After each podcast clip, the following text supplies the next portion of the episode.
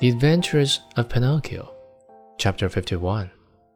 Another burst of laughter, even more impertinent than the first, was heard in the quiet field.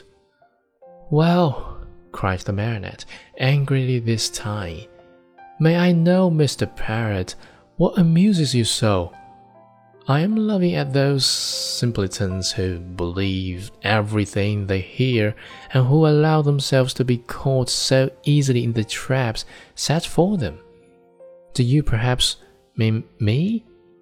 I certainly do mean you, poor Pinocchio.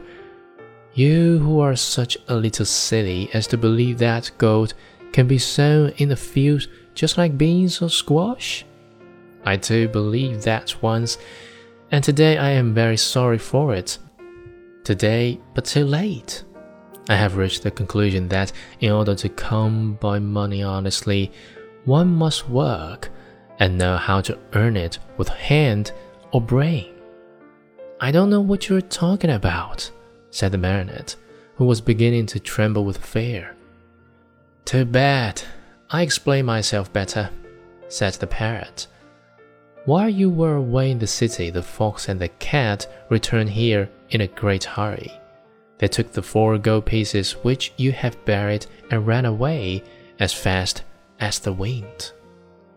If you can catch them, you're a brave one. Pinocchio's mouth opened wide. He would not believe the parrot's words and began to dig away furiously at the earth.